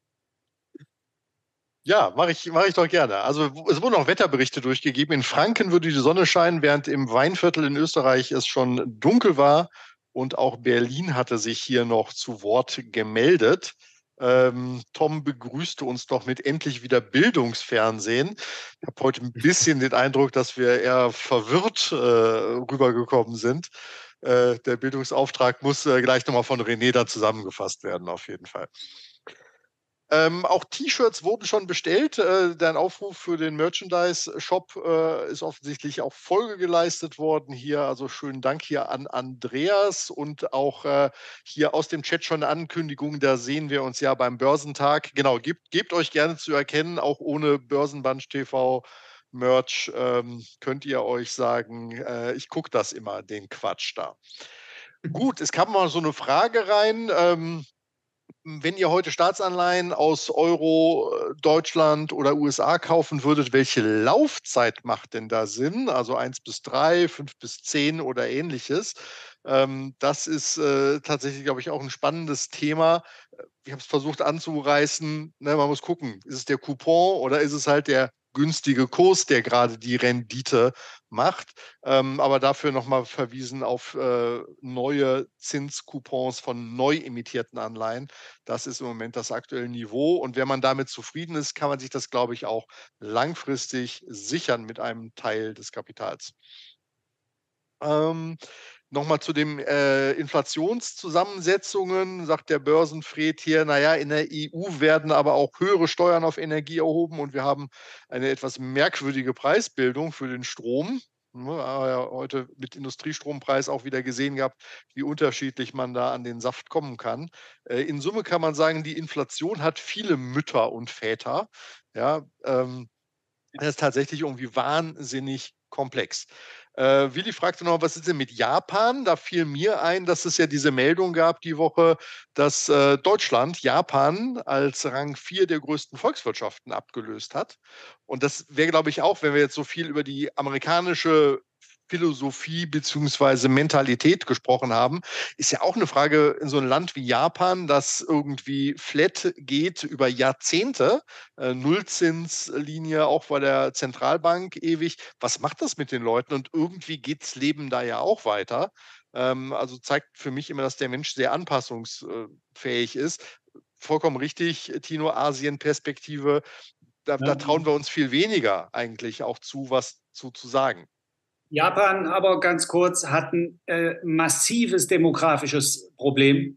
Und deswegen findet dort auch kein Wachstum und keine Innovation statt. Es ist, und da haben eben auch die Amerikaner einfach die besseren Karten, weil die eine, eine, eine aktive Einwanderungspolitik vornehmen. Der indische Student, der kann wählen zwischen einem Job in München und einem Job in San Francisco. Na, glaubt mal, wo der hingeht. Ja? So Kassel. Jawohl. Ne? So, aber, aber Japan ist, ist wirklich schwierig. Das also, ist, glaube ich, auch noch, noch mal ein Thema für sich ja. wirklich, äh, ja. wie die damit umgehen. Äh, der Simon schreibt dir, Tino, nämlich zu, du seist eigentlich ein Bitcoiner, du weißt es nur noch nicht, du hinterfragst genau die richtigen Sachen. Da frage ich mich dann natürlich, wie der Spruch kam, natürlich auch, wie Bitcoin das denn fixen will, das Problem. Aber das äh, ist heute tatsächlich mal wieder ein Bitcoin-Tag. Äh, zwischendurch Tagesperformance 6%, jetzt wieder auf 2% runter. Wir reden hier von Intraday-Entwicklungen. Ähm, also das ist natürlich wirklich äh, interessant, wenn man jetzt im letzten Monat, glaube ich, 30% gemacht hat. Bitcoiner äh, kommen auf jeden Fall jetzt wieder öfters vor. Die war eine Zeit lang sehr, sehr ruhig gewesen halt. Ähm, genau, nochmal zu Japan kam hier äh, spannend wird es, wenn die japanische Notenbank noch restriktiver wird und die Chinesen weiter US-Staatsanleihen auf den Markt schmeißen. Bestände liegen ja schon 40 Prozent unter dem Höchststand und sie werden ja eingetauscht in Gold. Ne? Ähm, das äh, nimmt ja sowohl in Russland als auch in China zu. Ist natürlich auch eine spannende Entwicklung, wie man sich da auch zunehmend USA unabhängig dann macht. Glaube ich, da können wir noch einiges sehen die Obdachlosengeschichte, ne, klar, also kam hier auch nochmal, wie zählen die denn? Die Zahl glaube ich nicht, ist äh, auch, glaube ich, eine Thematik für sich nochmal, sich das anzuschauen. Und ja, das äh, wurde hier auch nochmal gelobt, was ich ein bisschen verwirrend fand. Da hat sich heute eine schöne, muntere Diskussion entwickelt, gefällt mir gut. Nicht ganz so ein, in ein Korsett gepresst wie zuletzt. Also wir haben tatsächlich heute frei gedreht und Jay ist mit seinen Folien nicht durchgekommen. Es gibt äh, Menschen, schönen Grüße an Nils hier, äh, der da, die das gut finden, offensichtlich. Ich habe überhaupt äh, keine Ahnung, wie ich hier die Sprungmarken setzen soll. Also das ist eine ganz, ganz verlorene Folge jetzt schon. Genau, genau, es gibt nur drei Stück oder so. Jo, ansonsten glaube ich, genau, vielen Dank fürs Bitcoin-Daumen drücken. Stichwort Paradigmenwechsel, liebe Grüße auch. Und äh, äh, das wird jetzt noch, und das kannst du ins Schlusswort dann übernehmen, gefragt, wie ist denn René positioniert, so vage wie du es denn zugeben möchtest, Anleihen äh, und Aktienquote? Äh, falls du da was verraten magst, fragt der Andreas. So, lieber Andreas, meine Anleihenquote beträgt derzeit 0%. Wird sich demnächst aber ändern. So viel sei verraten. Ja, also ich äh, nicht erst seit einem phänomenalen Vortrag in, äh, in, in, Düsseldorf äh, mit Thomas Strelo zusammen äh, haben wir die Coolness und die Sexiness der Anleihen ähm, wiederentdeckt. Also ich glaube, das Thema ist ja heute dann auch hinlänglich äh, behandelt worden. Ähm, es ist einfach eine richtige gute Alternative. Man hat sehr viele Produkte, man hat eine gute Laufzeitrange, die man äh, da, da agieren will, von ganz kurzfristig äh, ein Jahr, ein halbes Jahr, was weiß ich was, äh, bis auf zehn Jahre. Fünf, ich meine, es gibt Schlimmeres, als für zehn Jahre fünf Prozent Rendite einzulocken. Also denke ich mal. Also es wird äh, auf keinen Fall ein ganz, ganz schlechter Schritt sein. Und ähm, ja, von daher ähm, ist meine starke Überlegung, irgendwo mich in, in Anleihen zu auch zu positionieren, um, ähm, um ein kleines ähm, Gegengewicht zu schaffen zu einer ansonsten recht hohen Aktienquote. Ja, das ist so viel, glaube ich, kann ich verraten, ohne Anlageberatung durchzuführen oder, oder konkret. Wir haben den Disclaimer, mach dir keine Sorgen. ja, also das ist ja auch nur das, was ich mache. Ähm, werde und, und das sei, sei ja jedem da dahingestellt. Ich glaube, die Menschen, die hier Börsenbunch TV äh, anklicken und zuschauen, äh, denen ist durchaus zuzutrauen, dass sie da auch in der Lage sind, ihre eigenen Entscheidungen zu treffen. Und aber es freut mich natürlich auch, dass es ein bisschen lockerer dann heute offensichtlich war und dass das äh, irgendwie die Zeit, zweieinhalb Stunden, keine Ahnung, wo die jetzt geblieben sind. Ähm, ja. Das weiß niemand am Ende dieser Sendung. Noch so viel zu sagen und so viel zu besprechen. In der Tat, in der Tat. Also mir hat es Spaß gemacht. Vielen Dank für die Einladung und ihr wisst jederzeit wieder. Gerne. Wir sehen uns morgen, Thomas, in Hamburg. Ja, genau. Und vielleicht treffen wir ja am Samstag beim Börsentag den einen oder anderen. Die ein oder andere würde uns auf jeden Fall freuen. Ja, wir sind am Stand der BÖAG zu treffen, vielleicht das noch gesagt. Genau. Und ich habe schon, schon gesagt, äh, die habe ich schon gesagt, es gibt Kaffee. Wir haben, wir haben einen, einen Barista am, am Start. Ja. Das wollten wir doch aufziehen, ne? Wir wollten doch so ein, so ein kleines Moped kaufen. Das Coffee-Bike, ja. ja. Das habe ich mir in dem Zusammenhang ja auch wahrscheinlich angeguckt. schon Herr Strelos Coffee-Bike ja. und deswegen weist er auch so vehement darauf da, hin. Das ist schon patentiert. Da bin ich zwei Wochen erkältet, ja, dann macht er ein Gewerbe melde da an. Ja. Lasst euch überraschen. Ja. Die letzten zwei Folgen hat er auch jeweils schon, ach, und denkt dran, das Kaffeefahrrad, was da bei Transformatoren, so viel Strom, so gut wird der Kaffee. Und hier, Kaffeetassen machen. Ja, so. ja, ja, ja, ja. Ja, auch, oh, hier, ähm, für Börsenfred, ob du es glaubst oder nicht, lieber Herr Strelo, da kam sofort, sie soll unterschrieben sein das mit deiner Waschmaschinenlogik, das hat nicht funktioniert. Also da müssen wir uns jetzt mal was einfallen lassen, wie wir das am cleversten sicherstellen. Aber lieber Fred, wir sind da dran. Also allerspätestens beim äh, Kino nächste Woche werde ich Herr Strelo schon mal eine unterschriebene Tasse dann weiterreichen. Und dann kann er es unterschreiben und sich dann die Frage stellen, wie er das zu Tino durchgesteckt bekommt. Und dann machen wir das einfach, entwickeln wir das wie auf schlechte Sicht, wie die Geldanlage flexibler, wird auch das Verschicken der Tassen jetzt flexibler. Ja, irgendwann schlage ich in Frankfurt mal auf. Oder, ne, also das wird schon mal passieren. Wieder. Wir können es ja schon mal in die Niederstraße stellen, die Tasse. Ja, so, so, genau. Ja, dann so ein Band drum, damit ich ja. da auch warten kann. Please don't touch. Ja. Funktioniert. Also, sind da sehr respektvoll. Ne? Wenn, wenn, wenn irgendwo in Frankfurt, dann da. So, bitte. Das ist immer noch Deutschland, hier wird Eigentum immer noch respektiert. Ja. Nee, schön. Ähm, weil, wenn es sonst abschließend, also ich meine, heute gibt es ja tatsächlich dafür, weil wir die Folge gar nicht wirklich abgeschlossen haben, äh, quasi auch so kein Fazit. Deshalb würde ich sagen, also die Schlussworte von René unter die angeregte Diskussion, das werden wahrscheinlich auch die Sprungmarken sein. Das Intro, Blick in den Chat, angeregte Diskussion, einstündiger Block, Pause, angeregte Diskussion, Teil Nummer zwei, riesiger Block, haben die Leute mal ein bisschen was zu arbeiten und auf jeden Fall auch keinen Grund, in diesem Video von vorne nach hinten zu springen. Hätte ich gesagt, also erstmal im Namen dieser Sendung ganz, ganz großen Dank, lieber René, Klammer auf, nicht Benko, Klammer zu. Dann drücken dir natürlich die Daumen, dass auch du irgendwann mal Teil von einer so großen Insolvenzmasse werden kannst. ähm, dass du heute dabei gewesen bist, um mit uns also die Angebots- wie auch nachfrageseitige Inflation, also doch ein sehr viel spannenderes Thema, wenn man auf einmal so drüber redet, als ich am Anfang gedacht hätte. Ähm, also hat auf jeden Fall eine Menge Spaß gemacht. In diesem Sinne also ganz, ganz lieben Dank und ähm, ja, immer wieder gerne. Und dann ähm, bedanken wir uns selbstverständlich bei allen Leuten fürs Zuschauen, dass ihr auch diesen, übrigens, ich glaube, das ist jetzt der fünfte oder sechste, Herr Strelo, haben Sie das im Blick? Donnerstag in Folge? Es könnte schon der sechste sein, fast, ja. Ja, also ich glaube, diese grünen Tage im Markt, die sind abhängig davon, wie viele Tage wir hier on Block schaffen. Also drückt uns mal die Daumen, dass wir den Donnerstagslauf beibehalten können. Ähm, und dann können wir hier doch noch mal und uns dann nochmal herzlichst bei allen Leuten fürs Zuschauen bedanken. Wenn ihr das hier im Podcast hört, es lohnt sich enorm, diesem Podcast eine 5-Sterne-Bewertung zu geben.